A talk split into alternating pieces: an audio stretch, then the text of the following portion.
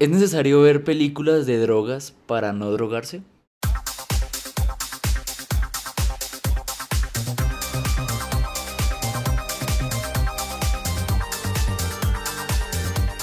Adru.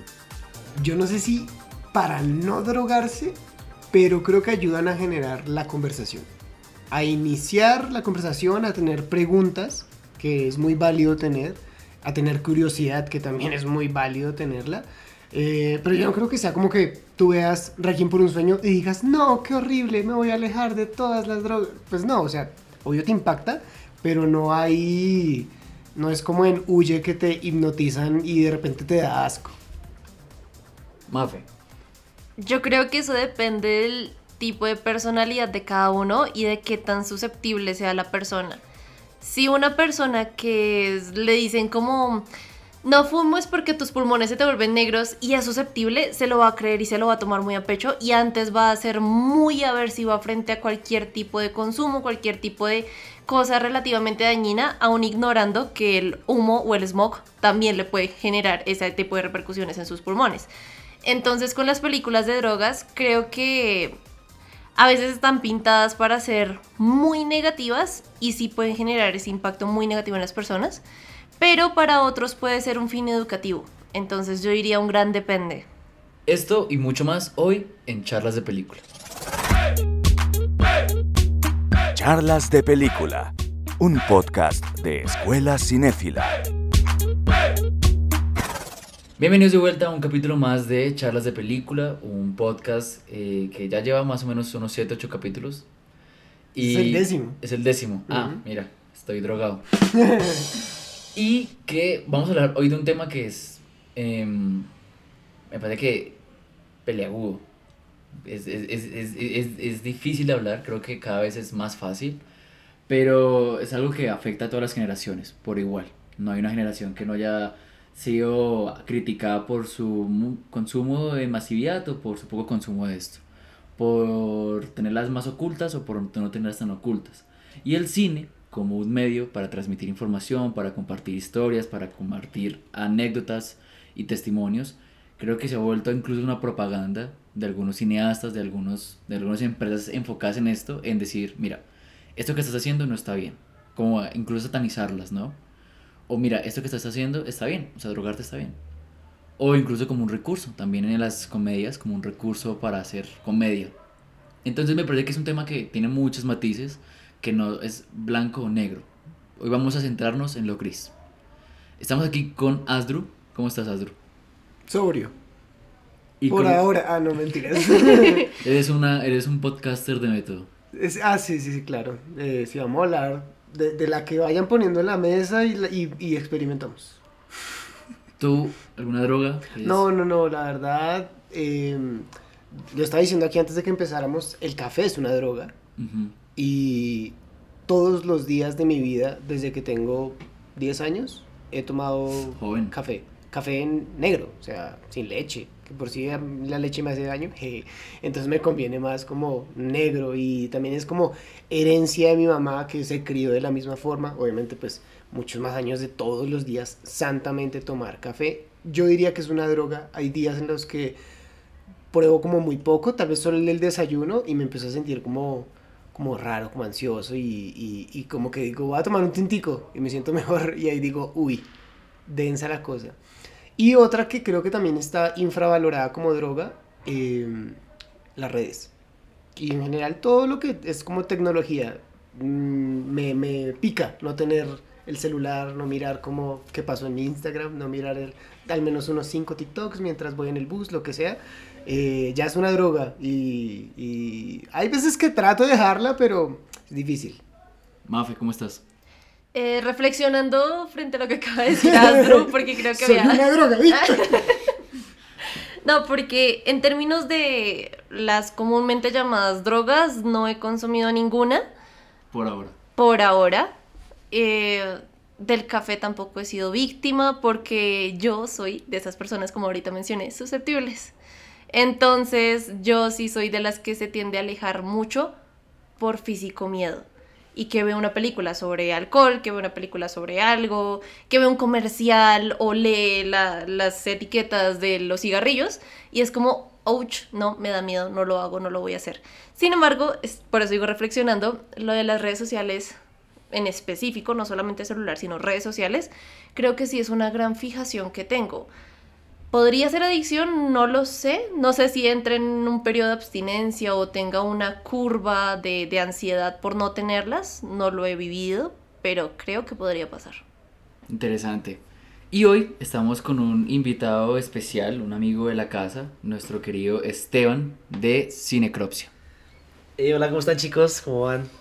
Eh, primero que nada, gracias por la invitación. El tema me parece interesante y eh, creo que no ha pensado lo que ustedes acaban de decir del tema de, de las redes como, como una adicción, ¿sí? No, no sé si es una droga, obviamente creo que no, pero sí es una adicción y siento que en ese momento como que mm, eh, tampoco se habló el café. Yo, yo soy súper también team café y no me ha fijado también como que si, bueno, uno está como muy estresado del trabajo o algo, yo trabajo desde mi casa.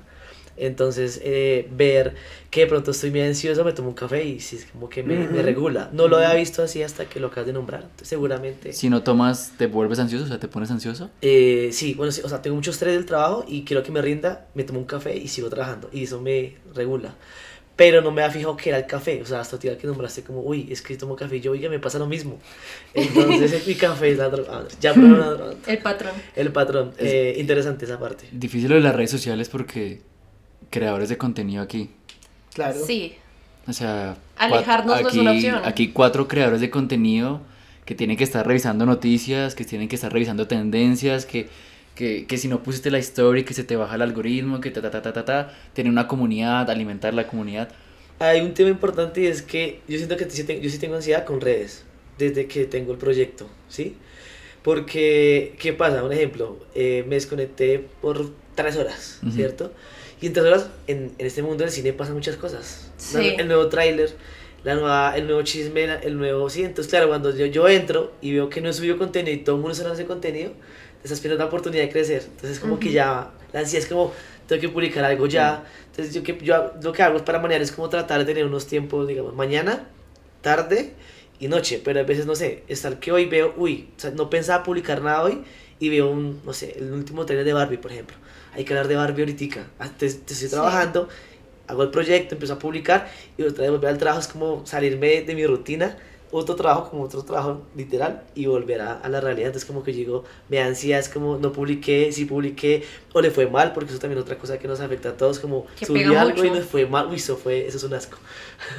Mira, mira que que se han dicho dos cosas muy bacanas. Si por ejemplo haces el post de Barbie y pegas, o sea, aquí digamos que pegas, o sea que tienes una métrica, ¿no? Tienes como un Sí. estándar y dices, pum, triplicas, cuatriplicas, no hay nada más, como, ¿cómo lo diría? Como satisfactorio, Sí. eh, más enganchador a esa droga. Tú dices, Ajá. Incluso excitante, excitante Es que, también. sí, yo quería yo hablar no sé de cómo se llama eso. eso, cómo se llama eso, como que, Refuerzo. sí, o sea, dices como, uff, la rompí, la voy a volver a hacer, la voy a repetir, me voy a volver, y si no, esa vaina te da una depresión. No sé, Claro. que, que te que le hayas metido Sí. materia gris a esa vaina y digas, voy a hacer esto, voy a hacer este proyecto, ta, ta, ta, ta, ta, y haya bajado tanto que la gente te diga como no, o que te echen hate, uff. Yo creería que ahí es donde avanza del punto de ser simple adicción a ser realmente una droga, los efectos que te causa eso. Y eh, lo he visto en, en- muy curiosamente, en TikTok, un creador de contenido hablaba de cómo TikTok está diseñado para ser eh, no solo adictivo, sino saber exactamente cómo darte placer. Entonces, eh, te crea la necesidad de dar like, por ejemplo. ¿sí? Dar like es satisfactorio porque dar like te da la expectativa de que vas a tener más cosas que te gustan. Y cuando tienes algo que no te gusta, pues es de, deslizas para arriba y ya, chao. Ujú. Y además, eh, toda esta vaina del para ti está construido para darte cada vez más y más que te guste y que tú sigas ahí. Y si te pasan dos horas y no te diste cuenta viendo TikToks y como duran tan poco, Sí, porque esa es la cosa. Y a- así como los shots. Tú no sientes esa vaina porque, ¡fum! Listo, se bajó. Y después de cinco es que, uy, como que me pegó. Y ya te vas a levantar y ahí sí ya. Exacto, se- sí. se- el algoritmo se vuelve como un dealer de contenido. Total. Como que te dice como, ah, si te gusta, tal. Claro. ¿Quieres y- más? Toma. Y el, ¿cómo se llama esto? La dopamina. Eh, sí, sí, sí, sí, eso, la es, dopamina. eso es algo que las redes alimentan mucho O sea, es que aquí- Pues ese igual- es el objetivo. Sí. Yo creo que ahí pasan dos cosas y es que está el término biológico, lo que tu cerebro procesa, cómo se alimenta tu cerebro y lo que tu cuerpo genera en referente a lo que te llega como un estímulo. Y está también la parte del aprendizaje, desde, el- desde lo que tú mencionas, dopamina, serotonina, que son sustancias químicas que se generan a raíz de, y está el refuerzo que era lo que yo mencionaba, que pues hablo desde, desde una perspectiva de la psicología que nosotros afortunadamente aprendimos con ECAPI, y es que si a ti te dicen esto está bien y para ti ese está bien es, es gratificante, tú vas a seguir haciendo eso. Ok. Y en el momento en el que dejes de recibir ese, refu- ese refuerzo, va a haber como, un- nosotros lo llamamos como un palanqueo, de vas a empezar a estar como más, oye, pero te estoy dando like, te estoy dando like, mira, estoy mirando más tiempo, ¿por qué no me das algo que me, que me guste? ¿Por qué no me das? Ujú. Hasta que llega un punto, que eso a veces se considera la abstinencia, con el término de las drogas específicamente, donde ya después, si eso se regula, si eso se hace un control, ya tú puedes hacer la disminución, pero de lo contrario, vas a tener es una frustración inmensa que te va a generar efectos am, adversos, como entonces ya no voy a ver una red social, voy a ver dos redes sociales a ver si con eso me logro, me logro Digamos sentir mejor. Ahí sí, ahí sí, como que, por ejemplo, digamos, la llegada de TikTok, pues uno tiene ya, no sé, muchos tenían Twitter, eh, muchos tenían Facebook, Instagram, TikTok, entonces, o YouTube, entonces yo como que ya, to- ya digo, o sea, o me enfoco en dos, pero no puedo con cinco, o sea, es, es porque aparte cada red tiene un lenguaje diferente. Mm. Entonces, Sí. claro, yo por ejemplo en Instagram lo tengo súper claro, en TikTok, o sea, sé que es lo que toca hacer, pero siento que es una red, a mí en lo personal, me da más ansiedad, inclusive TikTok que Instagram. ¿Por qué? Porque en TikTok tú ves ejemplos de cosas, a poner un ejemplo, yo hago contenido de cine y veo que yo tengo mucha información de cine. Y veo un contenido que yo digo, oye, parce, yo puedo hacer eso. Yo puedo hacer hasta, hasta- cosas hasta más chimbas que eso y no lo estoy haciendo. Entonces me da ansiedad saber que no estoy empezando con un proyecto Sí. que ya es más grande, ¿sí? Entonces uno se reta ahí, eso por el lado de TikTok, por el lado de Instagram es como, no sé si les pasa a ustedes, publicamos algo y uno sabe más o menos en promedio, digamos, si pasa media hora, cuántos likes puede tener un post, ya uno Sí. sabe si le va a ir bien o mal a los 20 minutos. Sí, total. ¿Cómo como- debe estar moviéndose el post? Miro y digo, le fue como una mierda, qué pena, le fue como una mierda, no, no pasó. No, lo puedes decir.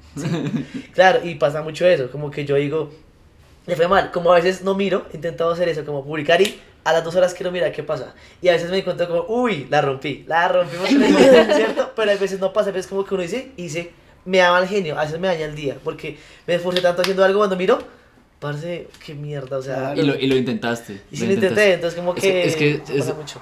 Bueno, ya cerrar el tema de las redes sociales, porque creo, creo que tengo incluso un ejemplo de adicciones a redes sociales a partir de una serie de Netflix. Oh, bien. Eh, ayer escuchaba que las redes sociales hoy por hoy se han convertido en un ejemplo de estoy bien, no estoy muerto. O sea, si no apareces ya, el caso Drake Bell. Sí, o sea, de hecho el man volvió y dijo como... Estaba, estaba dormido. Sí, el man dijo, estaba dormi- de- no, el man dijo, dejé el celular en el carro y cuando lo volví a sacar estaba todo el mundo como llamándome que me había desaparecido. Tú, por ejemplo, es muy raro que tú veas en, en, en TikTok de, o en Instagram, me sacaron del trabajo por corte de personal. Eh, se me murió mi mamá. O sea, muy pocas cosas. Tú siempre vas a ver la- el matrimonio, el viaje, el ascenso, el carro, el plato que se comió, la película que vio. Entonces, bueno, se- ahorita también hay otro fenómeno que es el de... eh, es, haz explícita tu salud mental, Ajá. entonces también está bien que no estés Ajá. bien y muéstrate mal porque eso también te da likes. Pero desde un Y lado... no, también mm, eso y un poco, yo creo que la gente es muy chismosa. Sea, ¿qué pasa? Vea, les voy a hacer un ejemplo porque me ha pasado mucho. Yo les puedo hacer, hacer una reseña de la película y todo el mundo, qué lindo, te felicito. Sí, cool.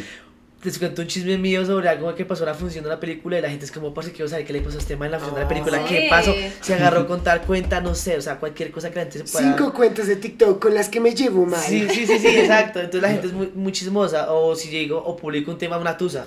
Como les voy a contar en mi momento humilde cuando tuve una tusa y no sé qué. La gente solamente por saber. así no sí, me conozca, quiero escuchar ese man que le pasó. Mm. Y eso genera más like que, o más engagement que hablar de la película que quiero recomendar. Pero igual son formas de, son lenguajes intereses también lo que tú decías. Si tú le das mucho, mucho, o sea, likes a las cosas, TikTok siento que es muy invasivo en eso. Yo he perdido a veces de mi trabajo, o sea, estoy trabajando en el computador y hago esto, y entro a TikTok. Y tan, Y cuando me di cuenta, pasaron dos horas. Un lapso. Dos horas. Sí.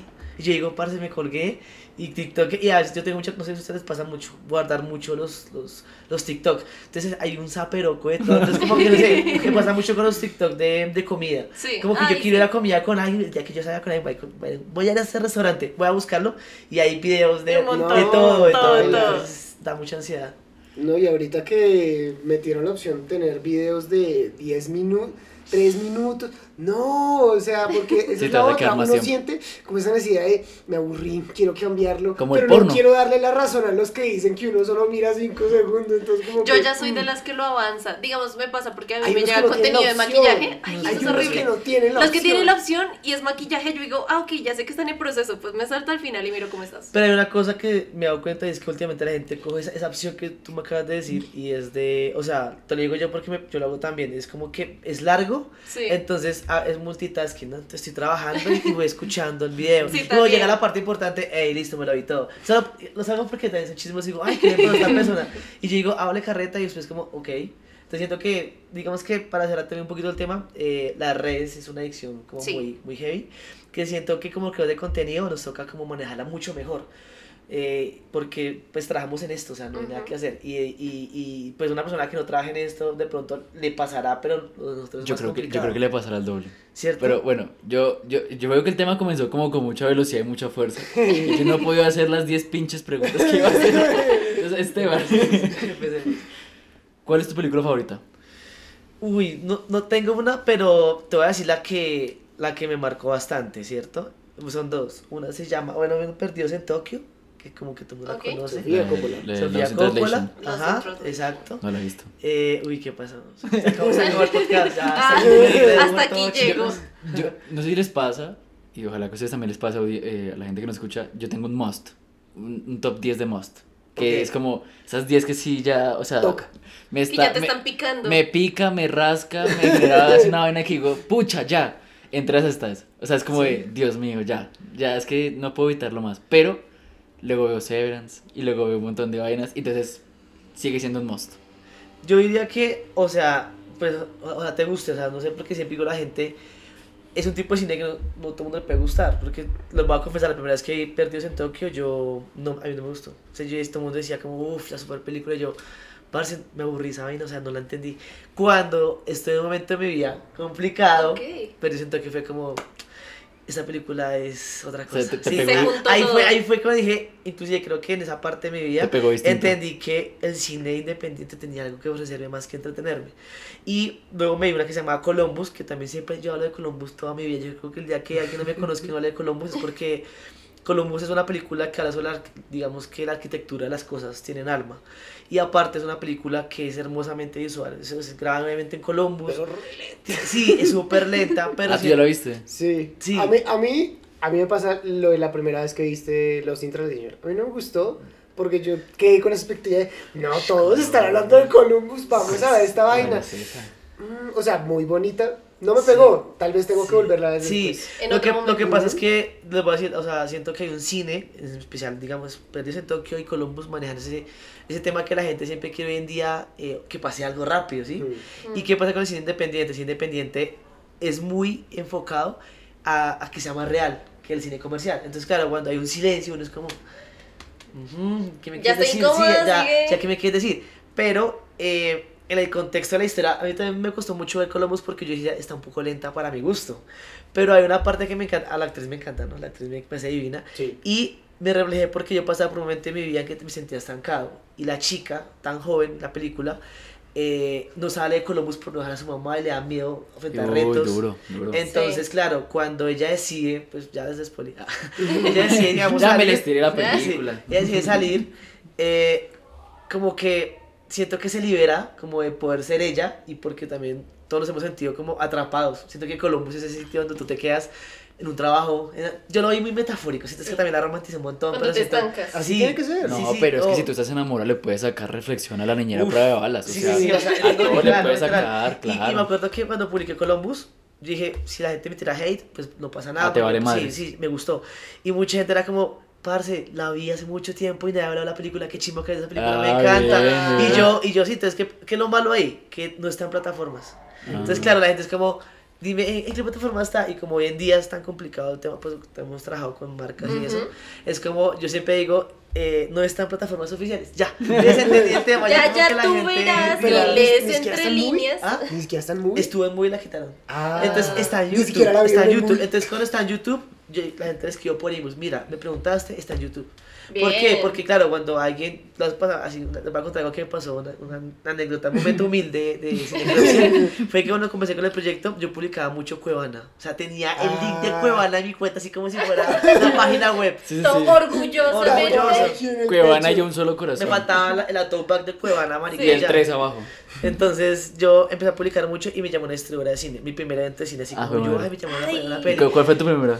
Eh, el primer evento fue After, ay, esa que es romántica, eh, que es de la distribuidora Diamond, te lo pasaban los libros. Ah, sí, sí, sí. Esa fue una premier, pero Uy, Ah. flojera. ya, ya vamos a Te amo, te amo. Sí. Antes de eso me han invitado a Cineplex, me acuerdo tanto, Cineplex. Y me invitaron por una película independiente del festival eh, de cine aquí en Bogotá. Cuando me dijeron, el mismo correo que me han invitado, oye, no te queremos invitar porque vemos que eres partner de una página ilegal. Y yo Ah, dije, fue madre. entonces yo, claro, desde ahí dije, changos, esto, esto es otra cosa. estudiaron, Sí, te claro, me estudiaron estudiaron. resto. Entonces, ¿qué me tocó hacer? Quité links, quizá. Yo les comentaba como, sí, está acá en esta página. O sea, por todo lado, el link de las historias. Cuevana 3 y... Swipe up, cubana. Inclusive hoy en día en el, eh, Instagram tiene bloqueado la parte de Cuevana. Cuando No tú te compartes... Es que es en el chat Cuevana, el link de la película en Cuevana, eh, dice error en el, en el mensaje y no te deja enviar el Wow. mensaje. Pero eso, eso que dice Esteban es cierto porque yo a veces, a mí también me preguntan, más mi familia, es como, ¿dónde puedo ver esa película? Porque yo sí me he salvado como mucho de hablar de películas, Sí. Ah, excepto cuando una distribuidora sí pide un video. Ujú. Como que te dicen, oye, quiero que hagas este video y te lo pagamos y tú, bueno, todo. Y yo se lo mando y, y me dice, pero me mandó usted virus. O sea, no me aparece. O sea, si tú mandas el link de Cuevana, tampoco deja ver. Es, es difícil de encontrar. Vamos a decir nomás. No, no, no. Y, A este podcast lo Va, va a patrocina Cuevana. censurado, va a No, salir y hay, censurado. hay una plataforma que no va a decir el nombre, que es como una, es- una especie de streaming muy parecida ustedes la deben conocer. Ah, de Pornhub. loguito gris, no, de, de loguito gris con, as- con morado. Sí, ya sé Sí, Es una Ya. PK, tú lo descargas Ah, y la tuya, encuentras- Sí. Es la y mía. encuentras, encuentras todo, o sea, ahí me he visto El cosas que yo en mi vida me he visto. Sí, La cuevana, ese, ese es para Ese, ese es no, es que es, es infalible, Sí. porque es que ahí en Cuevana salen virus, en esta es como tener Netflix, pero con todo un universo de películas. Total, increíbles. total. Todo. Es que hay que ser honestos, no todo el contenido y contenido bueno está en plataformas, hay cosas que No, toca luchar y la para gente dice como cambia la VPN y bueno, bueno, Eh, digamos. nos vamos. Serie, serie favorita. ¿Serie? Eh, uy, los Peaky Blinders. Uy, Oh, oh, bien. esa, ¿Toda? ¿Ah? ¿Toda no te aburrió?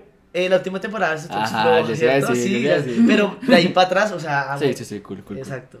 Película que todos aman pero tú odias. O serie que todos aman y tú odias. Ay, a mí la casa de papel no me gustó. Ninguna, ninguna No, temporada. Yo me la vi porque estaba en tendencia. pero acá, acá entrenando. Hay que ser honestos. Sí, Y no, ahorita no. sacan Berlín. ¿no? Acá. Ah, sí, a sacar Melin ya después de que eso bajó el auge. Ahora y la versión coreana, ¿no? Más. Sí, No. también.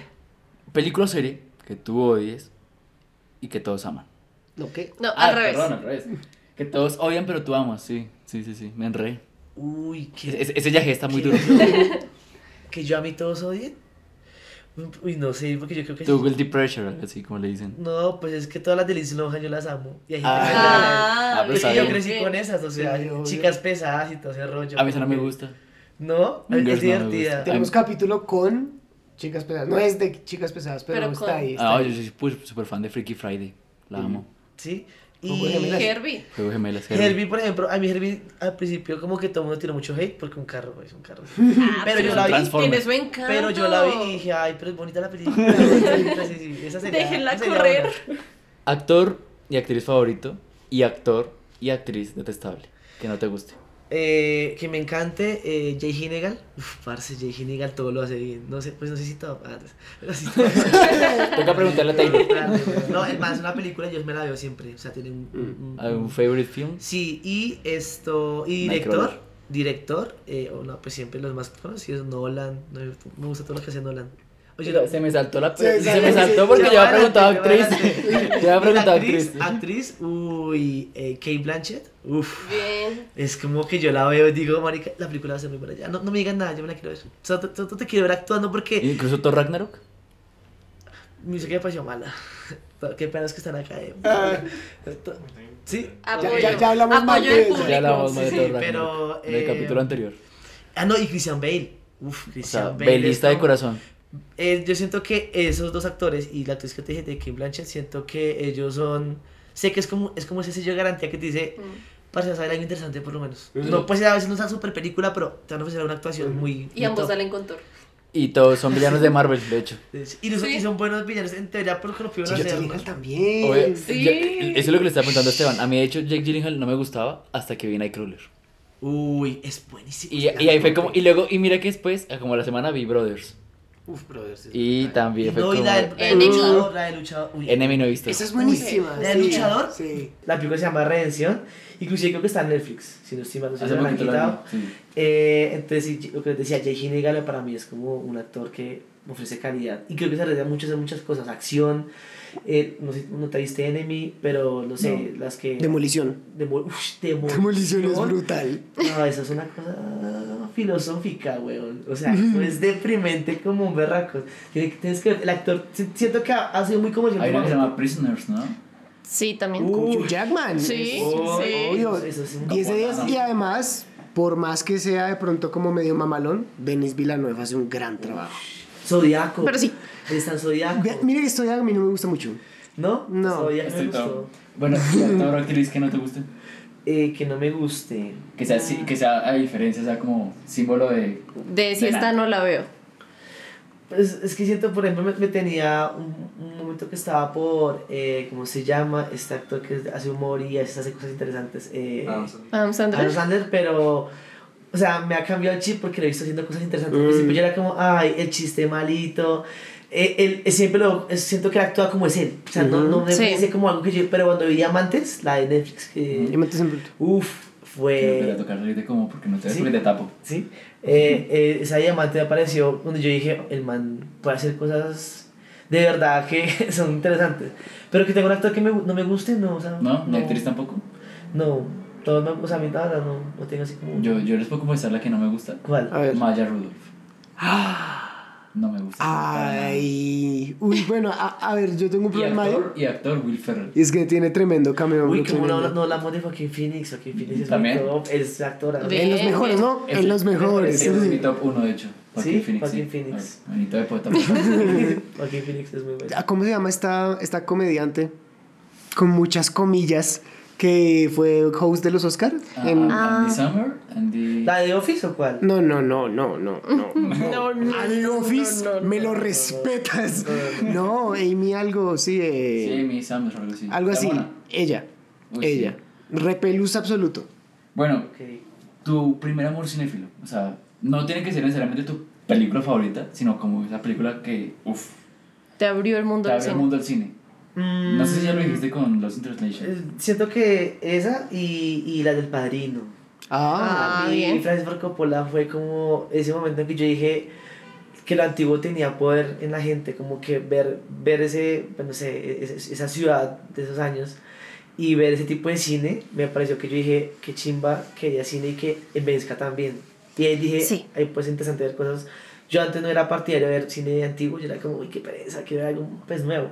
Pero hay ciertas películas que envejecen tan bien que uno dice, me la quiero ver. Quiero viajar a ese momento para conocer cómo era esa Italia, esa, esa Roma, bueno, todas las locaciones que tiene el padrino. Y porque obviamente pues eh, es una franquicia que, que me gusta porque es como esos sicarios en teoría, pero muy elegantes. Entonces como que dije, Mm, ok. me, me gusta, me gusta como, como esa forma, pues era un poco psycho, ¿no? No, Como está matan porque no es que... Y que solamente hay psicólogos. tiene esa- esa- esa- ese, ese estilo de los Peaky Blinders. un Psicólogo, por sí. Ignoraba el supuesto. psicólogo. de la música. Ah, tiene un poquito como de, pues también me gustan mucho los Peaky Blinders la serie, porque Sí. son como te esa- gusta el Ah. gangster. el gangster, como, O sea, no como la te matan, mafia, mafia organizada. Y hay honor. Y hay honor, Sí. y hay formas de matar. Me acuerdo que en el padrino siempre ese, ese nylon con que Ah, sí. cuello. Yo decía, parce, eso, eso, eso ya no existe. Ya no matan. Se perdieron las buenas costumbres. Hasta no te matan, te liquidan, o sea, está más lindo. A mi tío lo liquidaron, no lo mataron. Claro, lindo, lindo. Ah, ah, Quería hacer una precisión antes de, de, de lo que me hiciste la pregunta. Hay un director que se, que se quiso, no sé si han visto Florida Project, bueno, Ujú. esas películas Sí. de eh, eh, Red Rocket, que es un, él, él hace esas películas. Eh, el tipo eh, hace un cine muy natural, o sea, es decir, él pareciera que grabara y quisiera la intención es como, no sé, está guionizado, pero todo lo que graba se siente tan natural que es como si alguien te estuviera grabando todo el camino. Y Sí. cuando yo vi una película que se llama Starlet, que la pueden buscar en algunas páginas. Se puede mencionar, Spotify es libre. Sí, eh, eh, eh, vi Starlet, eh, la historia, el tipo la creó a partir de que fue un evento de cine, esos donde hay porno y bueno, festival de cine porno, y pasó por un sitio de garaje y vi una señora vendiendo maticas y todo. Entonces el tipo dijo, voy a hacer una historia que tenga que ver con una chica que está en el mundo porno y una anciana que vende venta de garaje. Ah. Y creó de esa Wow. idea es en serio, crea una historia in- hermosísima. Que en teoría, para que, digamos, sin esperar mucho, es una persona que vive en el mundo del sexo. Y un día en una venta de garaje, a una viejita le compra un jarrón. Y ese jarrón tenía los ahorros de su vida de la señora. Ah, Y la señora no se Ok. daba cuenta. Entonces ella se sintió tan mal porque tampoco lo quería devolver. Y Hmm. porque, pues, obviamente es una viejita. Le empezó a apoyar, se empezaron a hacer amigas. Entonces todo es grabado en, en Estados Unidos, en, en, en, California. Entonces el sitio es, es soleado, es un pueblo un poquito como lejano. Eh, toda la historia es fascinante. Entonces desde ahí también, desde ese tipo de películas, empecé a decir como, parce, porque la gente no habla de este cine. O sea, no está, o sea sí, O sí, sea, te, te mar- comercial. te- te marcó con el independiente. Sí, el independiente fue porque, y aparte vi cosas que yo no, antes no pensaba, como qué pasaría si yo tuviera esa vida, o qué pasaría cuando yo me siento como se siente el personaje, qué pasa si yo Mm. envejezco y no tengo nada, parce, hay unas preguntas todas Pero está, existenciales. está bien, ¿no? Porque Sí. pues, lo hemos dicho siempre, ¿no? El cine es una experiencia que cuenta historias. Entonces, esa, esa experiencia narrativa, creo que cuando el, el autor te pone a ese tipo de cosas, dices como, uff, sí, sí, sí lo siento, sí lo siento. Hace poquito vimos como a Fede una que se llama, que es súper conocida, la de lo, lo imposible. Sí. Sí.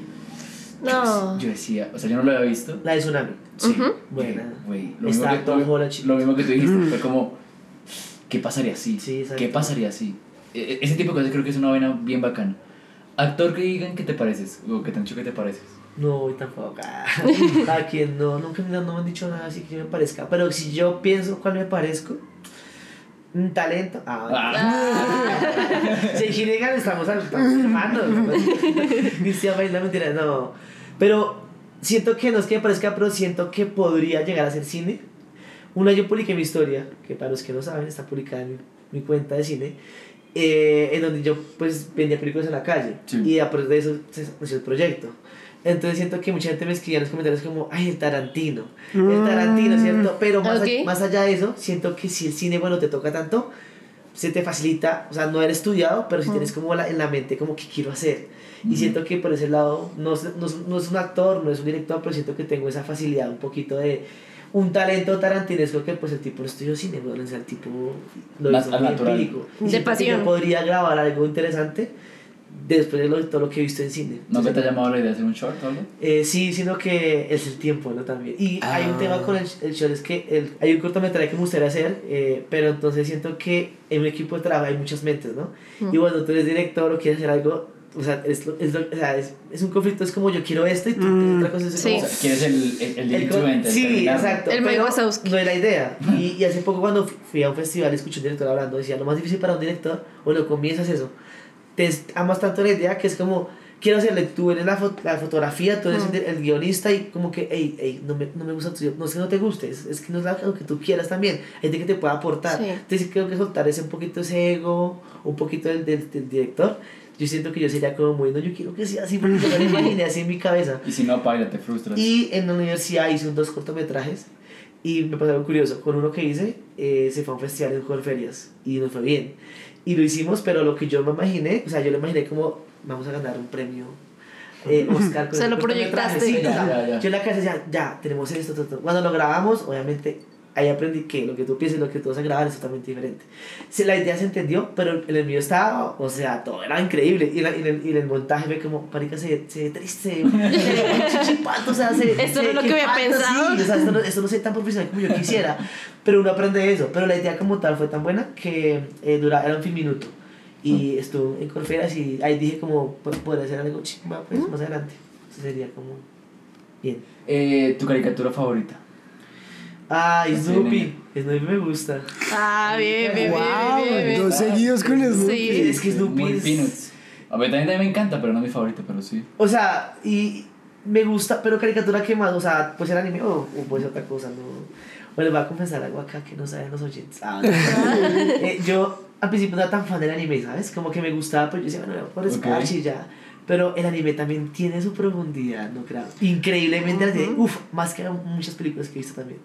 Y lo que pasa es que la gente no se acostumbra porque es, ay, anime. Es ay, otro idioma. Eres, eres- sí, eres, eres otaku. Hay que entender. Yo, parce, no soy otaku ni soy fan del anime, pero hay cierto anime que es como, parce, me dijo, me dijo algo que yo dije, tú te así con Demon Slayer, hace poquito lo empecé a ver. Obra de arte. Y yo, y yo decía, parce, no, de llenar los ojitos de No, Sí. no, ¿Cierto? una obra de Va, arte. Inclusive mi, mi, mi foto de perfil es, Es- es, es Zenexu, güey. Y todo el mundo me pregunta, ¿por qué Zenexu? Porque hay gente que me dice, se la ha visto. Oye, Sí. ¿por qué es Zenexu? ¿Por qué? Y es porque el personaje, bueno, los que la han visto es muy miedoso. Ok. Pero al final, después de que se duerme, porque es muy irónico, se duerme y cambia su voz, es más poderoso. Y hay una parte que yo como, eh, todos somos como selección en muchas cosas, como parce, tengo miedo en muchas cosas, pero el tipo al final la saca. Ujú. Y hay una cosa importante en ese anime que me gusta de ese personaje y es que la gente generalmente Naruto o muchas series, el tipo es el que no tiene talento, se esfuerza y la logra. Y boom. En este caso Nexus es al contrario, tiene el talento, pero no confía en él mismo, Ujú. que es muy raro que pase en un anime. Entonces yo decía, ay, Sí. qué chimba, y ya con eso ya, los véanse de Slayer. Ay, Primera temporada está en. Netflix, la segunda está en la aplicación de anime, ¿cómo se llama la aplicación de anime? Eh, Crunchyroll. Crunchyroll. Crunchyroll. Y ya ahorita están eh, domingo a domingo sacando La de- tercera. O sea, Yo nunca pensé que Esteban fuera de Y, anime. no, y la, y la película. Confesiones. No. Otra cosa, la animación. Es otro nivel de animación. No, es que es, es, es un estudio, ya para, de pronto para profundizar en cosas que tal vez a la gente no le importan. Eh, Pero que a mí sí me importa. hay- es un estudio de, de anime que se llama Ufotable. Ufotable hace la mejor animación actualmente. Esa gente le mete mucho amor y mucho presupuesto, sobre todo, a lo que hace. Entonces, hay mm, videos en YouTube analizando las escenas de pelea y, pues, a por animadores profesionales que se ponen frame por frame a decir por qué esta explosión es mejor que simplemente hacer boom, sino como el cómo está puesto, cómo a veces la pantalla se pone en negro en un frame y luego vuelve la luz. Es, es magistral. Eso y, y mapa. Sí, y hay, hay una cosa importante, digamos, con Demon que yo me fijé mucho, que cuando hay una pelea de acción, y la animación es brutal porque yo la, yo la puse en televisor 4K, Mm, viendo la pelea de Claro, Pilar, al Pilar, y todo. eh, Rengoku, ¿no? No sé si lo han Mm. visto. Y yo decía, la vi en 4K, y las escenas de acción, y la música, porque hay una música para cada personaje. Sí. Y después una música melancólica, y yo decía, marica, pues la piensan en todo, o sea, esto es complicado, o sea, esto no es, hagamos algo y hagámoslo y ya, no, para es- quemar.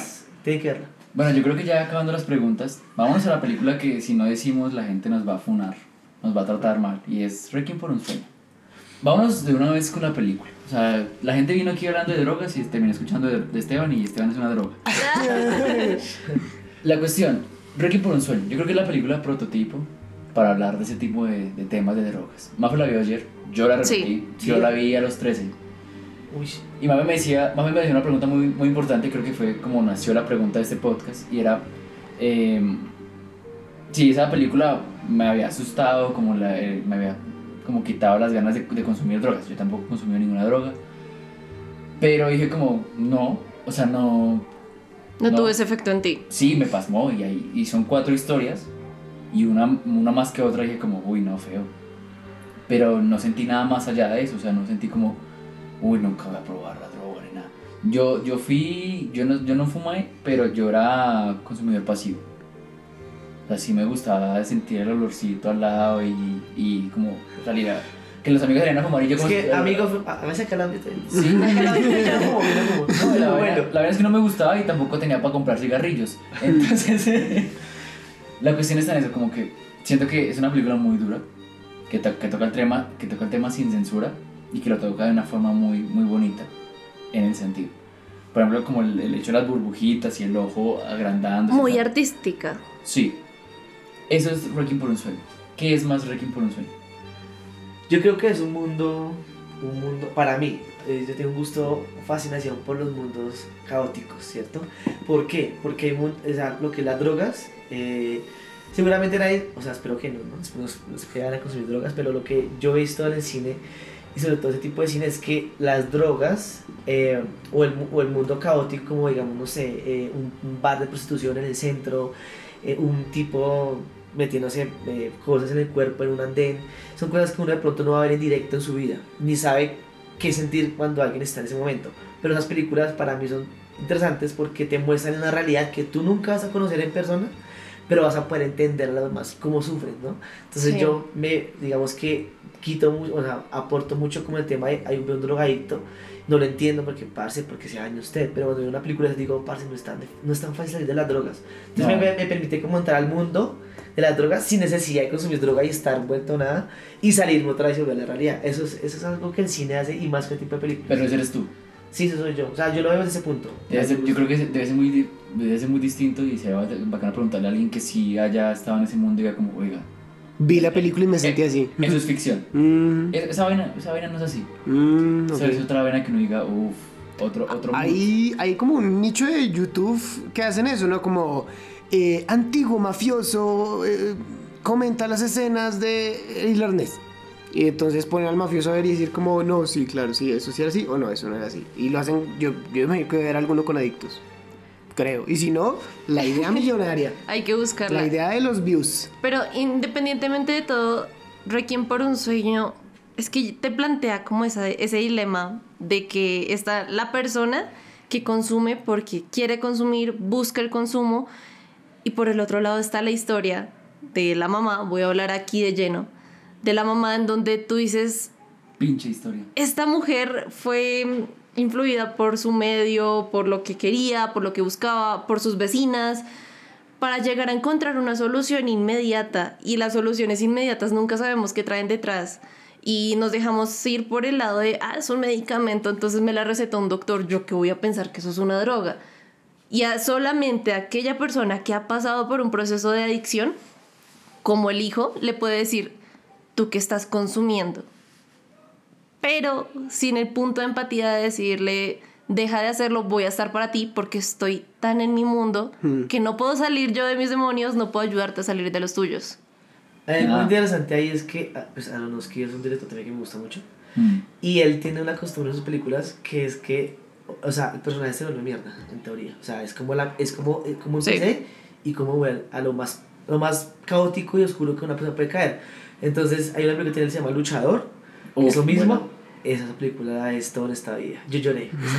Ah, lloraste. Sí, porque me sentí como que es, ese, bueno, es que ya vamos un poquito cambiando el tema, ¿no? Dale, dale. Pero eh, luchador es ese, ese tema de que solamente se, se hace una cosa bien en la vida y si no soy feliz haciéndolo, pues me quiero morir haciendo lo que yo- más me gusta. Es, es muy miserable a la vez, es, es feliz y miserable. Aunque, aunque así como lo cuentas, también es la premisa de Black Swan. Eso iba a Sí, decir, el sí. artista Sí. obsesionado. Exacto.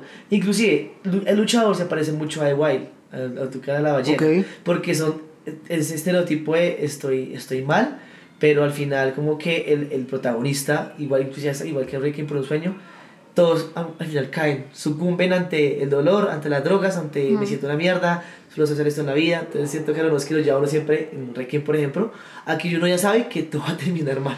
Entonces, Sí, si, si hay algo mal puede acabar peor. Peor, o sea, una parte de la película que están ya muy drogos, que, No. ya, que ya se le ve la cara, ya le he vuelto mierda.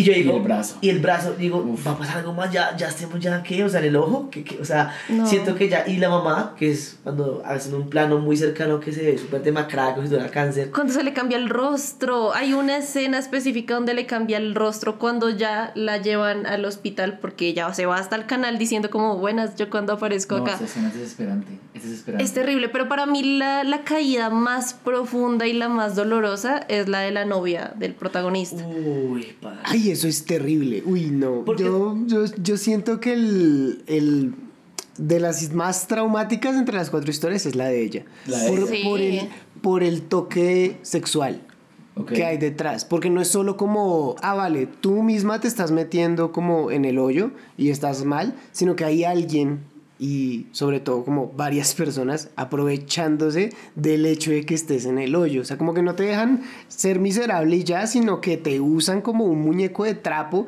y explotando ese problema que tú tienes. Y el, la forma en la que está filmada además, que por lo que he visto como que hay una similitud entre eh, los video, videoclips de rap, Sí. que como que hacen muchos cortes muy rápido. Eh, está esa desesperación y ella tiene como una toma que nunca se me va a olvidar, que es como un pasillo y las luces parpadeando. Sí. Uno, siente, uno se siente sucio. Es que ese de Aronofsky ahí es bien bacano, porque tiene como ese ojo de tigre, que ese es el que tú dices como el circular, que desenfoca el fondo pero solamente concentra el centro.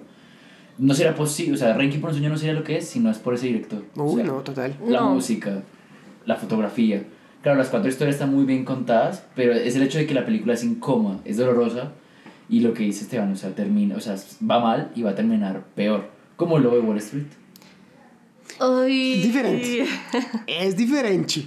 No, pero lo que pasa es que en este, en este momento estamos hablando de algo muy caótico. Ajá. O sea, es un tema que termina mal y un tema que terminamos eh, ya la miseria humana. O sea, es como, es como ya vamos a hablar menos que de, de Gaspar Noé, porque también como que Ujú. ese, es- ese es un director que creo que ama Me las drogas. las encanta. drogas. Y, y sus películas es para ver droga. Sí, Tiene unas vainas Uy, que pero sea, pero un mal viaje. pues es que si Es, la, es películas de exceso, exceso de todo. todo. sí. O sea, él, él siento que Gaspar Noé, comiendo un poquito el tema de Aronofsky, él, él se va a los extremos. O sea, es como, ¿quieres ver sexo? Vamos a ver sexo en serio. Es- o sea, es- O sea, Es si quieres eso, ¿Quieres- voy por eso. ¿Quieres ver irreversible? Te vamos a ver, te te vamos a ver una, mostrar una violación. ¿Quieres ver sexo juvenil que se ¿Qué aman y se Mm. hay promiscuidad? Ves love. ¿Quieres verte drogas y jóvenes bailando y no conocerse de nada? Puedes ver Clímax. O sea, mm. siento que se Yo pensé que la segunda iba a ser clímax. Hubiera fallado el examen. Cuando dijiste lo del sexo así joven y demás. y- Pero es que, ah, no, pero es que es diferente porque el Love sí es romántico. Ah, Sí. O sea, sí. obviamente es erótico y, y muy explícito, es decir, hay eyaculan en la cámara. en la cámara. y- ¿No la Tal has visto? cual. ¿No Esa la has no, visto? esa no. ¿No la has visto? He, he visto clímax y la otra. No, tienes que mirar, te voy a decir una cosa. Películas de de drogas que tienen que verse sí o sí Enter the Void. Enter the Void es la Ah. película más Ujú. filosófica que yo me he visto de drogas porque es como que estás mal viajado, pero eh, la- digamos que la teoría eso que sale tu cuerpo y es Sí. luz. La. Y la Te forma en que la cámara Te se desdoblas. va eh, a cada sitio y va a la cámara y mira la muerte del tipo, mira a la, a la hermana y decía, qué chimba. Con- Gaspar Noé. Lo único malo, muy es muy chévere, aparte que siempre todo es de noche, la mayoría de las escenas son de noche, y todo es de neón. Entonces me fascina ese mundo como de, toda la noche estoy despierto, hay todo el mundo haciendo algo, pero Sí. también hay La- oscuridad. y la vida nocturna. la- lo caleto, lo, lo, lo que nadie se entera. Mm. Entonces, ¿Puedes decir otra vez el título de la película? eh, Enter the Void. Yo he escuchado que esta película de Enter the Void, la que tú dices, y Euphoria son hermanas. Yo no he visto ninguna de las dos, pero he visto como paralelismos en las redes sociales y demás. Eh, sobre todo, eh, los he visto las dos y siento que es más, más que todo las tomas. Como que las tomas, eh, ese zoom un poquito agresivo, los colores, Mm. las escenas donde tú estás mal viajado, entonces la luz y el zoom muy, muy musical. O sea, se ve muy musical, es muy Ah, de ok. video Mm. exótico, no es un video así como tradicional, es un video muy de rap, o sea, tiene una mezcla de todo. Pero sí hay muchas referencias, pero sobre todo en ángulos, no en, no en la profundidad de historias porque son muy diferentes, pero sí como en las tomas, como que te sientas, estás mal viajado, la cama se te da el piso se te voltea. Sí, sí, sí. Y en Enter the Void hay escenas, inclusive, me acuerdo mucho, donde el, el alma de la persona que murió va viajando eh, como una luz, va al piso, pasa al piso y automáticamente resulta otra vez en el, o sea, en, en- en- donde estamos acá nosotros, por ejemplo, sale de acá En un plano. en un plano, entonces uno como que cree que lo está girando y pasa mucho uno fuera que fuera en ese Claro. una temporada es muy de ese plano de que la, esta chica está mal viajada y, y da un giro la cámara y yo y que esto que No, no, no más en el, en el primer capítulo, ella, ella as- aspira y Sí. cuando ella se levanta, así después de aspirar, la cámara la sigue, como, Exacto. como si la tuviera amarrada en el cuello, no sé. sí sí sí Eh, entonces, Es- sí. es- esos planos puede ser, digamos puede decir que son como los la parte como muy parecida. Pero digamos volviendo al tema Enter de hoy que hablamos de las drogas es digamos de mis películas creo que es la favorita para mí Gaspar Noé. Más que Love porque es Love muy increíble pero Enter de hoy creo que uno piensa mucho en la muerte y es un tema que uno casi no toca o no piensa en el día a día. Y cuando yo vi Enter the Void dije ¿será que uno si muere? Y nadie sabe así se sienta qué pasa más allá o sea todo el mundo te Mm. dice estás al cielo estás al Sí. infierno quedas alma en pena o lo que Sí, sea claro. pero eh, Void plantea algo interesante que es eres luz viajas un tiempo y después te vas a desvanecer entonces como que yo decía qué chimba esa teoría tan bacana que Te, te da como más paz, o sea, Sí, afrontar la muerte a veces es difícil, Sí. ¿no? Pensar en la muerte. Pues lo, lo está fijando a un concepto físico de, de transformas esa energía que te podría conocer como alma, la vamos a volver luz y esa Sí. luz va a viajar y se va... Porque muchas, A muchas disolver. tías dicen eso, ¿no? Yo vi un video en Facebook que hay una persona que se murió y dice que cuando uno se muere se ve la luz. O que pesa yo no sé cuántos gramos, me, 21 Sí. gramos menos. Sí. Me parece muy curioso eso, pero chévere que hayas encontrado una película que te ayude a, a ese, a ese tipo de situaciones, el, ¿no? el, el Enter the Void, eh, y más otra cosa, un tema que, que es complicado es que Enter the Void plantea un tema la muerte, un tema las drogas, un tema la prostitución Mm. y un tema inmigración también, que es como muy interesante porque tiene todo. ¿Por qué? Porque es una, es una, son dos hermanos, una, una muchacha y un, muchacho, y ellos dos se van a, a si no estoy mal porque pronto estoy cagando, pero no me acuerdo si sea, Tokio o Japón, porque me parecen los dos, en donde ellos allá es más grave vender drogas que matar a alguien. Entonces, claro, cuando tú vendes drogas, eres un dealer, tú eres atacado, te pueden matar. Sí. Y cuando eres, eh, no sé, robas algo o matas a alguien, creo que es más, subsana un poquito más eso allá. Entonces siento que la película plantea el tema de que como no tengo acá, aquí, no tengo trabajo, voy a vender droga, voy a ser un dealer. Y la hermana se prostituye. Mm. Entonces siento Ok. que está ese, ese, ese tema de, parce, hay que hacer todo por luchar y salir adelante, pero llega el caos y llega toda esa desolación y apartan mucho de la soledad también. O sea, eh, hay una escena increíble también donde la cámara eh, graba tipo, todo el tiempo el tipo está atrás, o sea, se silueteado. Y el tipo habla sobre la muerte, el libro que leyó la muerte. Y es como si, ¿cómo decir esto? Como si alguien supiera que ya se va a morir, Sí. o tú como dices, va a pasar algo. Es como que si te ponen la escena y dices, vale, va a pasar algo en esta película, no entiendo qué va a pasar. Entonces chimba porque tú sientes que algo va a pasar, pero tiene que ser con alguna muerte o con alguna reflexión importante.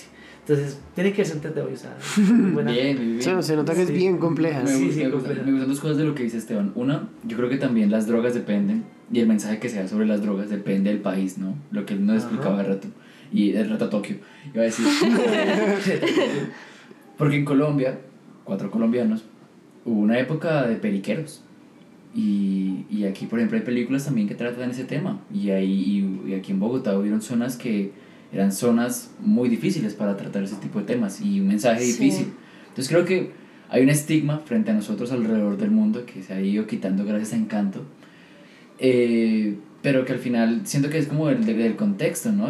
Algo que me gusta, por ejemplo, una película británica que es Transpointing, Sí, es que uno, que uno cree que Reino Unido y Gran Bretaña están súper bien, ¿no? Mm. Están así como de, ah, súper bacano. Otro, otro de videos musicales, ¿no? Danny Boyle.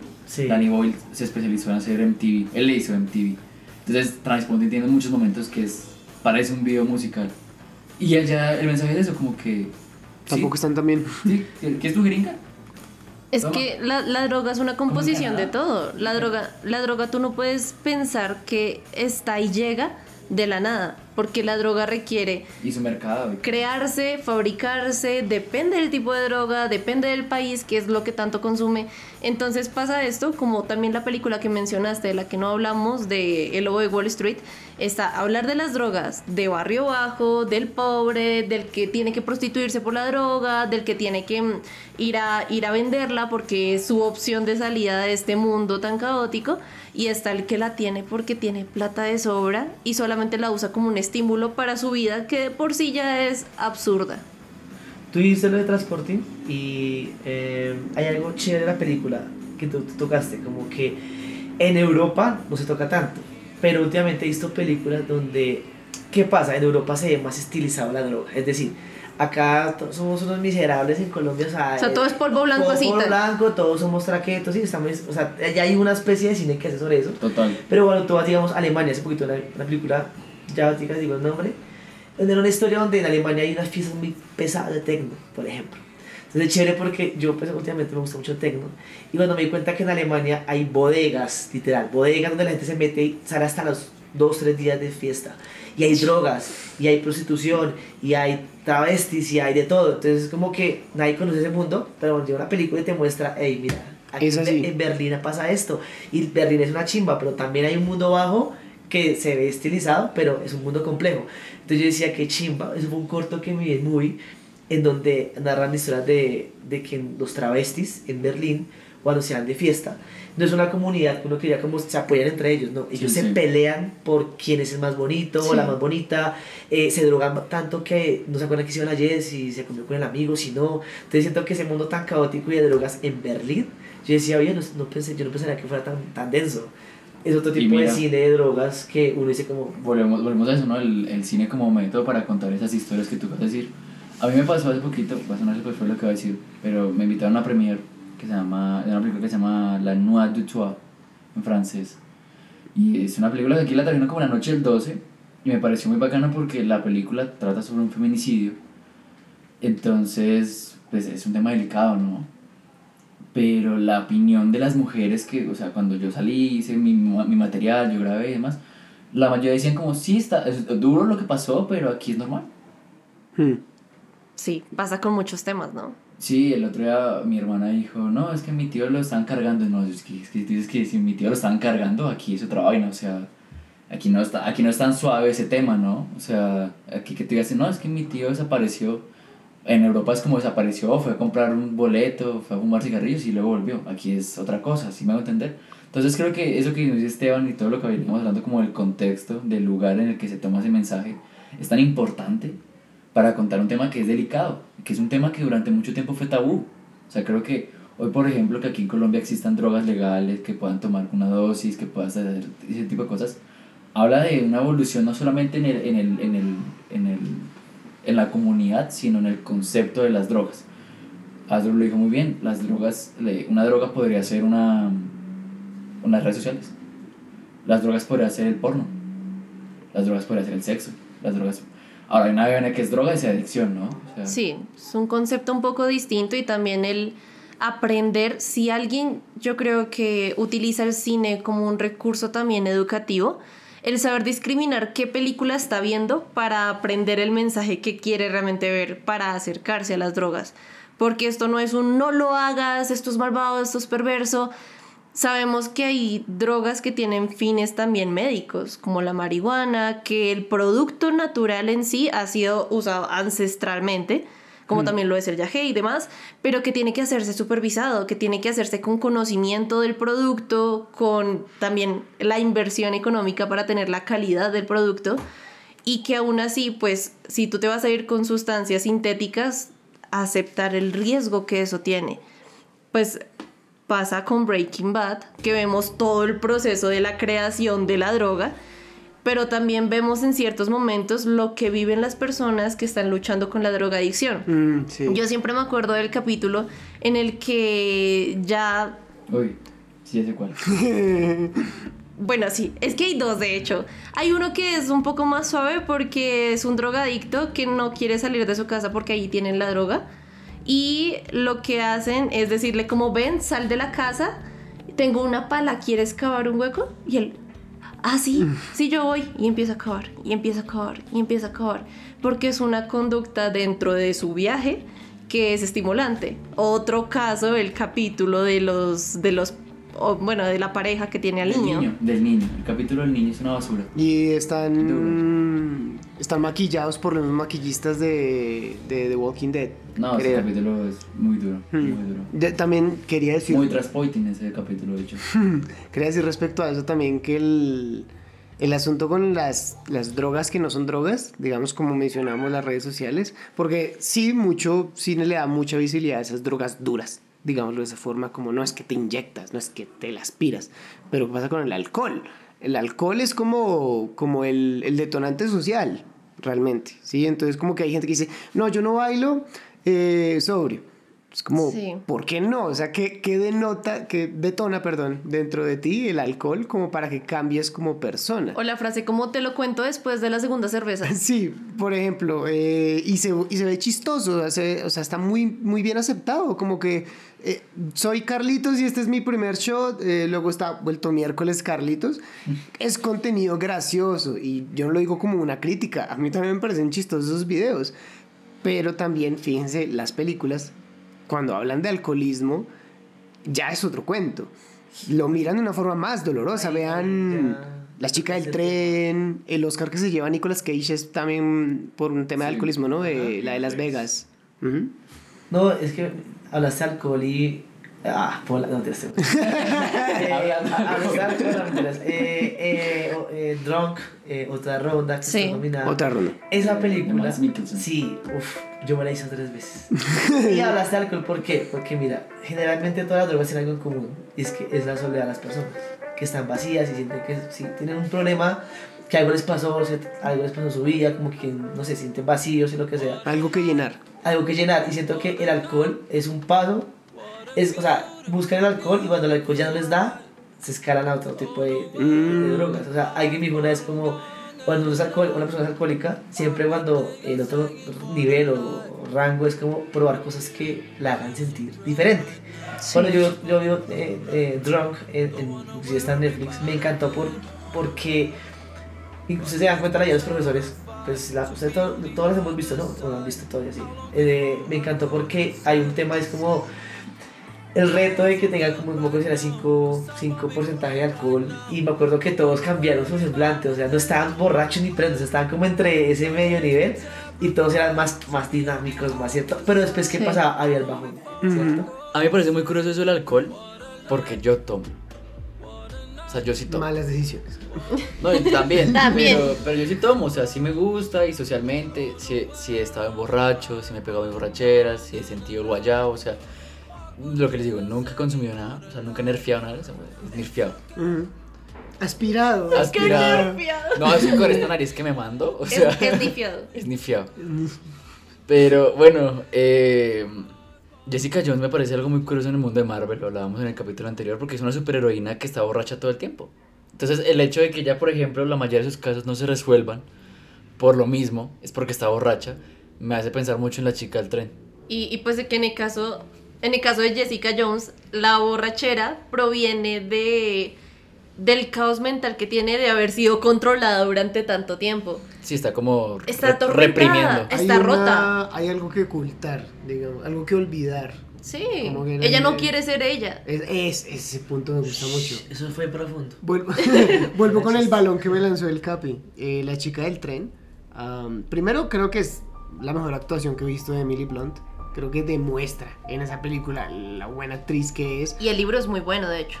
Eso, El- el eso he libro es mejor que y la Sí, película. a los fans Eso no el les gusta la película. Ajá, ajá. Pinche película Pero tan Emily. Blunt hace que valga la pena el hecho de que, de que de pronto no esté bien adaptado, porque mm, creo que lo mencionamos brevemente. eh, ese tipo de producciones que muestran las drogas lo desesperan a uno. Y uno dice, pero ¿qué le pasa?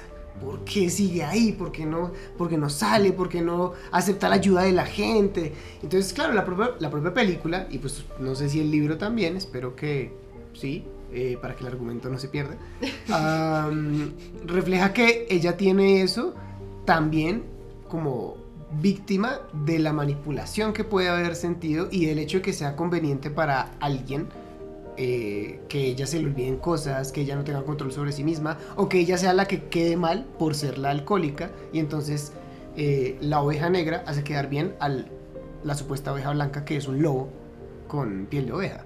A mí me gusta algo de los de... ah, Yo me acuerdo cuando salió el trailer de Bohemian Rhapsody, Mm, el trailer comenzaba con un micrófono que salía de unas líneas de, de cocaína. uf. Ouch. Cosa que no salió en el metraje final. Pero si ustedes revisen el tráiler, eh, alguien levanta el micrófono y se nota unas líneas de cocaína. El- la, la historia de Rocketman, por ejemplo, el man cuenta su historia y lo que en otros es la película a partir de, de una sesión de Alcohólicos Anónimos también. Sí, ¿cu- ¿cuántos artistas no salen o mueren a causa, a causa también de las drogas o terminan con alguna enfermedad que también tienen que perseguir el resto de sus vidas con eso? Eso me recuerda Dallas Boyers Club. Ujú. Total. Yo, antes de que vayas a esa película, Ah. yo iba, yo iba a hablar de, de la película que vimos gracias a Sony Pictures, que se llama Dance with Somebody, la historia de Winnie Houston. Sí. Que yo estaba toda la película pensando que yo lo único que conozco de Winnie Houston son tres cosas. Eh, la canción, de que tiene el título de la película, el guardaespaldas Sí. y que murió de, de una adicción. Y toda la película estaba esperando como, ¿cómo van a tocar este tema? O sea, porque yo creo que eso es lo que más se conoce a Winnie Houston. O sea, la vieja sí estuvo mal. Y puede ser lo que más venda. Y es lo que más vende, el morbo, como que uno ve a la vieja y ya vuelta a nada. No, la película no hace eso. La película es muy decente y de hecho como en, en información que tuvimos, habían dos finales para esa película. Uno donde sí mostraban la escena de la tina porque para aquellos que no saben, ella sí consumió, pero lo que la mató fue el ahogamiento. O sea, ella perdió conciencia, Ah. estaba dentro de una tina, obviamente se sumergió su cabeza y se ahogó. Claro. Y así puede morir alguien que está empezando y alguien que lleva mucho tiempo consumiendo. Exactamente. Uf, alcoholismo, a Star is Born. Ah, sí. Muy buena peli también. Fibras. Esa, esa te duele, ¿no? Esa te duele. No, yo, yo no podía parar de llorar el día que la vi. es, o sea, es, o sea, como todo lo que estamos hablando, de musicales, de cantantes. Sí. Y, y el man, o sea, la historia como tal me gustó porque, pues yo sé, se, se, se suponía que iba a terminar mal, pero siento que el man, ¿cómo decir esto? Como que en el fondo iba bien, era cantante, era exi- exitoso, Sí. tenía una novia que le gustaba y seguían. Es muy raro ese punto porque todos hemos hablado de que hay vacíos, pero el tipo no sé qué vacío tendría o no me Ah, acuerdo. ah, pues, ahí cuéntanos del papá, ¿no? Que el papá. Tuvo que tener un vacío para seguir ahí. Es que, es que a el- veces que el papá era igual de alcohólico y que tomaba con él y fue, tuvo como un- una, una introducción al alcoholismo bien joven. Entonces, pues ya. Pasa, es que pasa algo y es que yo creo que hay múltiples factores de por qué tú llegas a las drogas. Sí, en gran parte es la soledad, ah, también es la necesidad de reconocimiento que solamente lo obtienes si tú, si mi mejor amiga consume y yo quiero seguir siendo su mejor amiga, pues voy y consumo con ella. Sí, E- es algo que también es de aceptación social, como bien se ha dicho muchas veces. Y en esta parte de lo que uno construye de listo, tú ya tenías todo, tienes tu amor, te está viendo bien la música, pero ahora la cuestión es, siento que puedo perderlo todo en cualquier momento. Y lo único que me mantiene en control de ser lo que soy, porque es lo que me ha servido hasta ahora, han sido las drogas, o el Mm. alcohol, o tal y tal y tal elemento. acordar de algo. Es que, o sea, las drogas es un tema muy complejo, ¿cierto? Pero, o sea, las drogas no, no escatima si es niño, niña, o sea, no, Mm-mm. ¿cierto? Pero vi una película que ojalá vamos a no sé cómo poderla buscar para verla, de que fue también en Alemania, eran de dos niños. Ustedes han visto las ventanas ser invisibles, ¿cierto? Obviamente, todo Sí. el mundo la ha visto. Sí. Sacó la canción, la canción de Hero de David Bowie. Pues Ujú. obviamente pues es un emblema de la película. Mucha gente pone la canción y se acuerda de la película. Sí.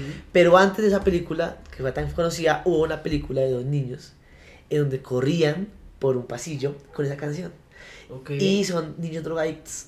Y yo, a mí nunca se me olvidó esa escena porque es como que es esa pareja de niños como la niña inocente que le gusta a un niño y simplemente le dio por probar un día la droga y empieza a probar más y más y ya se le ve la cara, se ve la cara de serio demacrada, se pierde en las calles de Alemania, o sea, como que todo pasa Sí. y la película es muy, mm, ¿cómo decirlo así? Como muy em, miserable. Todos los lugares son góticos, oscuros, eh, eh, grafitis, mugre, hay mucha basura.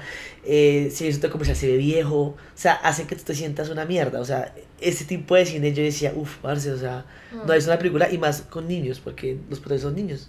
Entonces ahí y yo. mucho, muchas veces en el cine se protegen de eso. Sí, ¿no? sí, sí. Entonces ahí como que toqué el tema de, de, de, de No que la fuera, encontré, de no que fueran, de que fueran, pero busco por aquí. ¿Algún oyente la conocerá? Ah, oyente la conocerá. Si no, me nos escribe por inbox. Ah, en todas las redes sociales, por favor. Ah. Coloca dos niños drogos. Mírala, es esa. La que está ahí. La pusiste dos niños drogos y ahí está. Es esta. ¿Yo, Cristina? Cristina. Ay, me ha Dos niños. dos niños drogos. Qué todos los oyentes, pero sí. Yo fui literalmente We Could Be Hero, drogas. Ah. No, Jóvenes drogos alemanes. mira, ¿Cómo mira. se mira. llama la película? Yo, Cristina. Yo, Cristina. Yo, Cristina F, del Mírala. 81. Uf, es, es Ok. dura, es dura, así Ok, que ves algo de drogas duro, eh, esa película. Aparte, No, y las portadas están bien la, la portada es una niña de 11 años así, mira, o sea, con el Mm. brazo Palpando la vena. palpando la vena, o sea, es Sí. bien gay. Y aparte de eso, vi una portada última que estábamos buscando de Scarface, pues salió Scarface, Ah, Scarface, pero eso es otro claro. tema, porque no es droga de No, consumo, sino el dealer. es, es tangente, es tangente. Y, no, no, y no es la- solo eso. Me la he visto como tres veces también. Pues obviamente ese tipo, ¿cómo se llama? Eh, ¿Al Pacino? Al Pacino hace un papel ahí como, oye chico, como todo cubano. Bueno, ¿verdad? Bueno, cubano no actúa bien. Sí, sí, sí. Para say hey to my dear friend. Pa. Obvio, icónico. Bueno, Eh, más iba a hablar de Adres Boyers Club. Sí, aquí hay el efecto ad- adverso de que tú no es que arranque, o bueno, la película no va a tratar totalmente de las drogas, pero va a arrancar con que a causa de adicciones, a causa de al- alcoholismo, tú puedes adquirir enfermedades realmente. Y esas enfermedades te pueden cambiar totalmente el concepto que tienen sobre ti. Entonces, y, es, y esta película lo hace, y aparte te termina encasillando en, ah, es que a ti te dio SIDA, y como en esta época, en este momento, el SIDA está relacionado con los homosexuales, tú eres homosexual. Y por eso, entonces, todo el mundo, cuál red de apoyo, cuál acompañamiento, cuál, cuál qué, estás enfermo, no sé si eso se contagia con que tú me hables, con que me saludes, Mm. te aparto, te alejo. Y ese ver la otra cara de la moneda, como ahora, después de haber vivido eso, tienes que salir adelante, ver una posible solución a través de los medicamentos, meterte en el mundo de los medicamentos, porque los medicamentos también se pueden convertir en una adicción si no son controlados. Total. Y el quién tiene poder sobre eso, cómo se maneja, cómo se regula, cómo entonces se genera una comunidad y, y también como esa mercancía de ahora ya no te vendo droga, ahora no estoy metido en el mundo de la droga, ahora te vendo el medicamento porque el medicamento te mantiene vivo. Me- hay, una, hay una parte de la película que me gusta mucho porque, si se dan cuenta, cuando ellos compran el medicamento que supuestamente les va a curar, eh, investigan que hace más daño que lo que alivia, Sí. ¿cierto? Entonces, en teoría, se están dañando más que las drogas, que, o sea, es muy irónico, como que me meto una droga, me estoy volviendo mierda, pero este medicamento que me va a curar del SIDA, también me está jodiendo el cuerpo, entonces como que por todos lados siendo atacado, Lo- y uno es legal, que son los medicamentos, aparentemente legales y súper caros, pues te están volviendo mierda tu cuerpo. Y nunca, había- nunca me enteré, o sea, no, antes de ver la película yo no sabía que eso era tan grave, o sea, eso fue muy grave porque pues mucha gente a causa de esos medicamentos pues obviamente murió y todo el rollo, pero la historia y lo que el punto que tú dices como que me acordé mucho de él de que unos- una droga está legalizada, la otra la otra está como, ¿cómo decir? Está como maquillada, como Sí, total. Sí. Pues lo que se llama fe con Requiem, ¿no? O sea, si te lo dice el doctor, si te lo receta el Ajá. doctor, ah, ya, funciona. Es para ti. Y y el mundo de la farmacéutica se beneficia y se lucra mucho de eso y lo que resulta como error, a veces ese error se vende mejor en el submundo ilegalmente. Eso es Limitless, ¿no? La de Bradley Cooper. ¿O va por ahí? sí, la de que el man se vuelve súper dotado, así, súper Sí, Como- pues como Lucy. le acelera Como Lucy. la... Sí, Bueno, muy diferente. es que pues, No, Lucy, pero es que Lucy Lucy ya, es un, cuenta ya es un. Marvel, ya hace parte de Marvel. Lucy es No. Mar- Lu- Lucy rara. Lucy va más allá, es, es bien ficti, en cambio con... Se volvió una USB, huevón, se volvió una puta USB. O sea, yo decía ese final como marica, qué puta se volvió una USB. O sea, yo estoy real. en todas partes. Partes. ¿Qué? ¿Qué se está- ¡Weón! ¿Qué? Hay una escena. Sí, No, sí. pero en, en, en Limitless. Creo que es más interesante porque es como... ¿Un potenciador? Claro, y él, y él ya es brillante, pero está como reprimido, entonces eso como que lo hace un poquito más Un atento. poco, un poco el café de muchos. Exacto, exacto. Necesitas, Pero estás así. tiene sus efectos adversos, tiene sus dificultades, sus momentos de eh, abstinencia, la bajona. La persona que lo prueba una vez y si dice como, no, ya no más. Las personas que lo estuvieron probando mucho tiempo y te dicen, yo sé que lo estás probando, mira cómo, mira cómo quedé, ¿sí? El problema del Limitless es que él es un poco más pro de eso, porque en el final es muy, muy de... ah, No, no lo he visto, no lo he visto, no lo he visto. ¿No lo has visto? Aquí terminamos este podcast. No, está buena, bien. muy No, es que yo, yo vi el principio y por eso me acuerdo de la película, pero no la terminé. mm, ok. Oye, a ese Bradley Cooper le gusta estar en drogas, ¿no? Porque a Star is Born es, alco- es alcohólico aquí, es potenciador. Y en Hangover Bueno, de es todo-. Sí, Es Sí, sí, sí, sí. Esa gente se mete toda esa noche. Pero es cómico.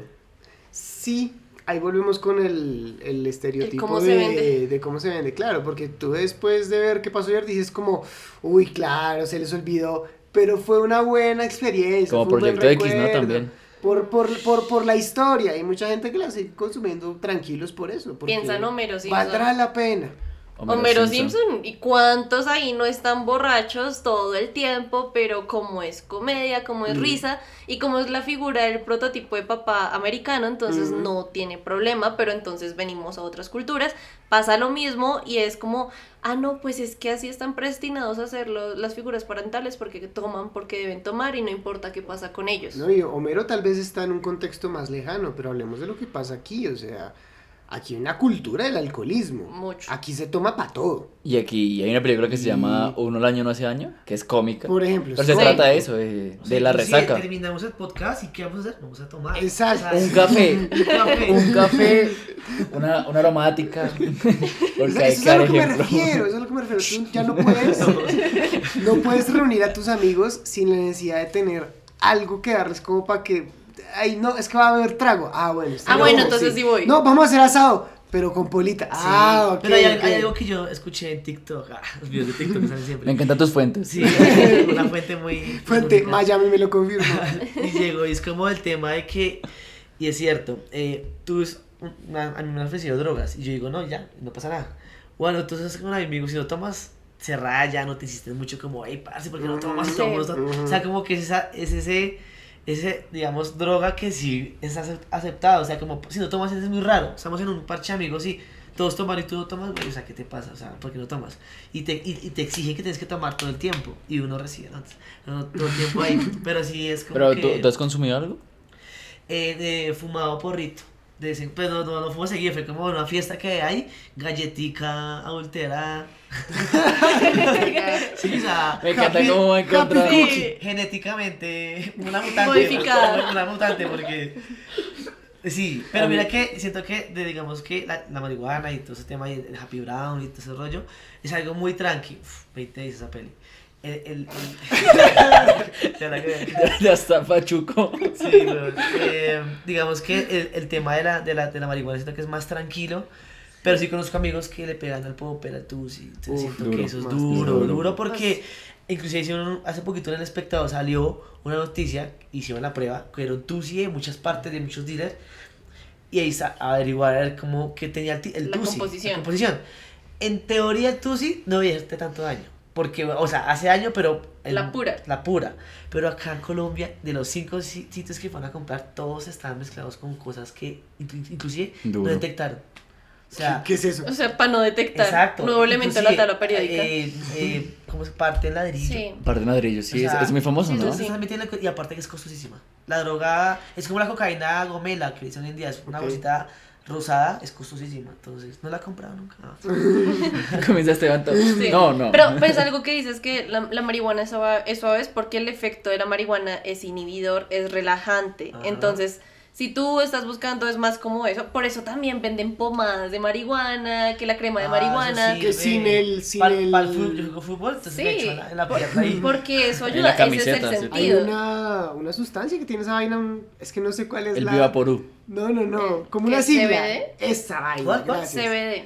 Eso, que no, que con o sin CBD, que yo no sé qué vainas diferentes hay, que es que una es la que te pega y la otra no, la otra sí es para las pomadas. Es un mundo muy complejo, pero que claro, uno desde afuera dice como, pues yo no veo al, al marihuanero tan mal como el alcohólico. O bueno, más allá, como el drogadicto. Pues que de todo en sexo es malo. Todo en, el, eh, en ¿Todo el exceso. sexo es malo? ¿Qué pasó ahí? Contamos No, esta parte del podcast, ¿qué no, no, pasó Todo en, el, todo en exceso es malo. y es que sí, o sea, es- hay- hay- yo creo que hay consumidores sociales de todo tipo de cosas. Mm. Y ya es cuando es lo que hemos hablado durante todo el capítulo. Por eso vamos a hacer un resumen. Yo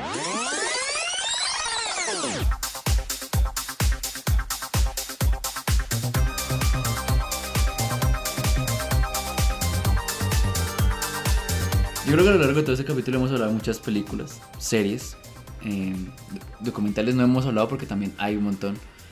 Cuando estaba empezando a decir esto, me acordé que hay muchos personajes, que creo que hay muchas películas de personajes donde hay un personaje drogo. Se me ocurre, por ejemplo, Moonlight, donde la mamá también es drogadicta.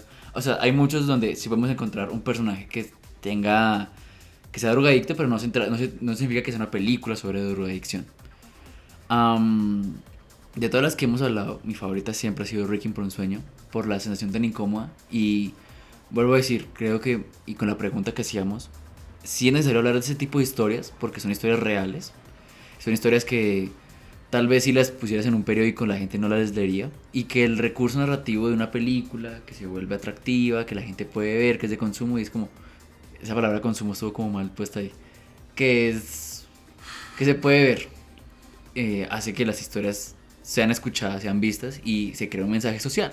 Un mensaje social que, vuelvo a decir, no es de satanizar. Siento que hay cosas peores que, que la droga en el mundo. Y lo hablé, la desaparición, feminicidios, ¿sí?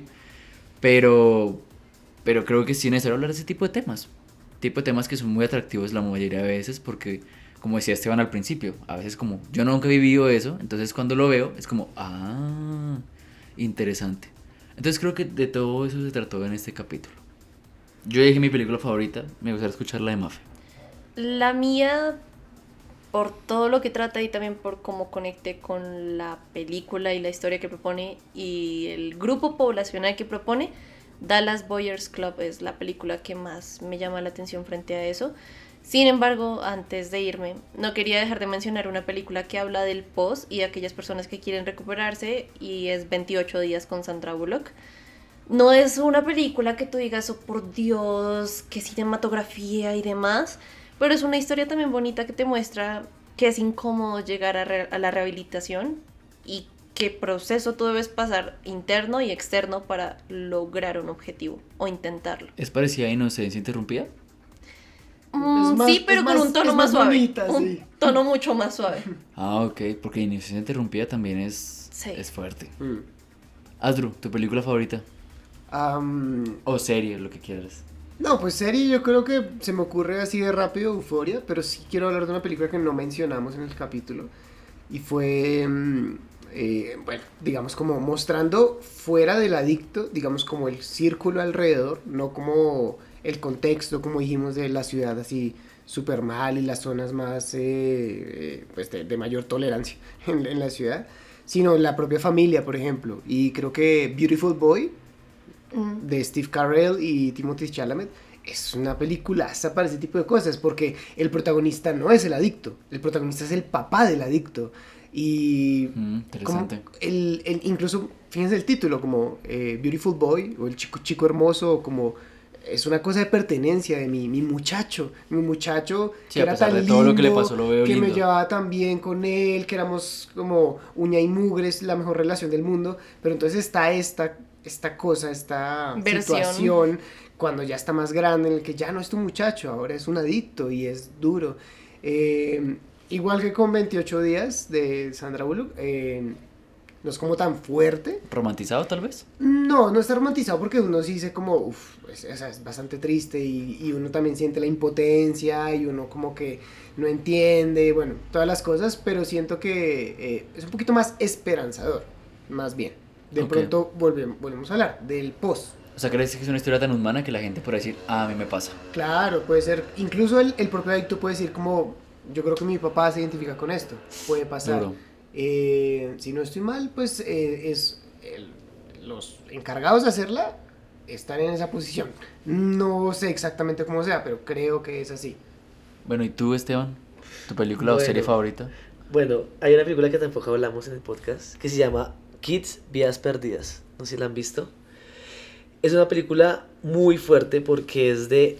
eh, en, no sé, más, o- hablamos de los años más o menos 90, en donde en Estados Unidos los jóvenes eran el futuro de Estados Unidos o el futuro de, como hoy en día, ¿sí? y los veían como personas que estaban creciendo normal, pero había un grupo de jóvenes en los 90 que empezó a consumir mucha droga, mucho sexo. Y es una comunidad muy, eh, no sé, cómo decir, como el gueto, ¿sí? Ah, ok. Entonces la, la película trata sobre varios jóvenes que se, o sea, parchan con sus amigos, pero en la tarde se van a una casa a fumar, a tener sexo entre ellos. Entonces la película es muy dura, o sea, y Es es, cruda. es cruda, es cruda, cruda, cruda, pero me gusta es porque lo que les decía, muestra una problemática de esa adolescencia de antes que seguramente hoy se verá igual, pero muestra la historia que Estados Unidos no cuenta esos problemas, como Mm. maquillando todo. Entonces, que, Ujú. como esa historia, yo siempre digo cuando subo un post que me gusta sobre un tema que no, no es tan común, como la historia de América no contada, lo más caleto Sí. que no cuentas, parce, aquí te la vamos a contar. Y esa película, eh, bueno, ganó varios premios y, y me gusta y la, la quería tocar porque eh, ustedes la van a ver y van a decir, uff, parce, lo que me viendo, niños de 10 años, 12 años, ya pensando en sexo, es muy Mm. duro. Entonces, y estaba esa época skate, o sea, imagínense en ese barrio todos patinando y después todos en una casa drogados y no se acordaban cómo se llamaban ni nada.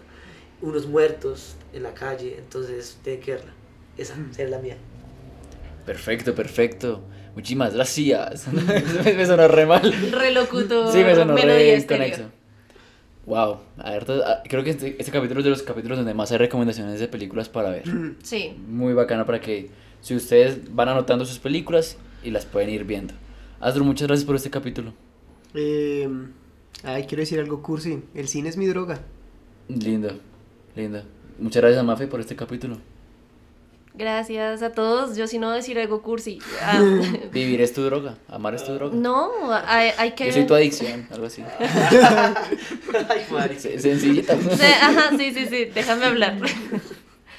Hay que leer, hay que ser conscientes y hay que buscar. No, no pecar por ignorantes. Muy buena frase, muy buena frase. Esteban, Bueno, mi frase, para los que ya me siguen, ah, no.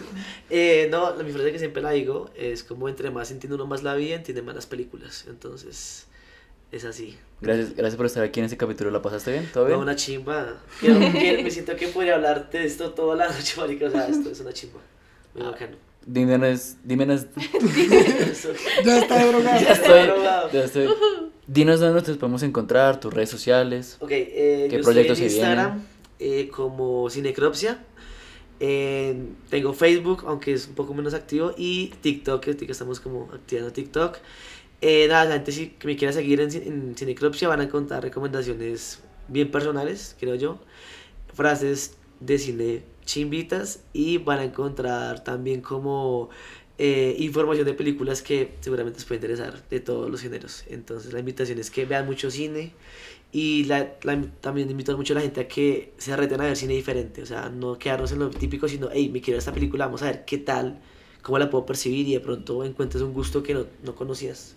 Y por mi parte, ha sido un placer estar aquí con ustedes el día de hoy. Mi nombre es El Capi y ahora depende de ti decirnos si es necesario ver películas sobre drogas para no drogarse.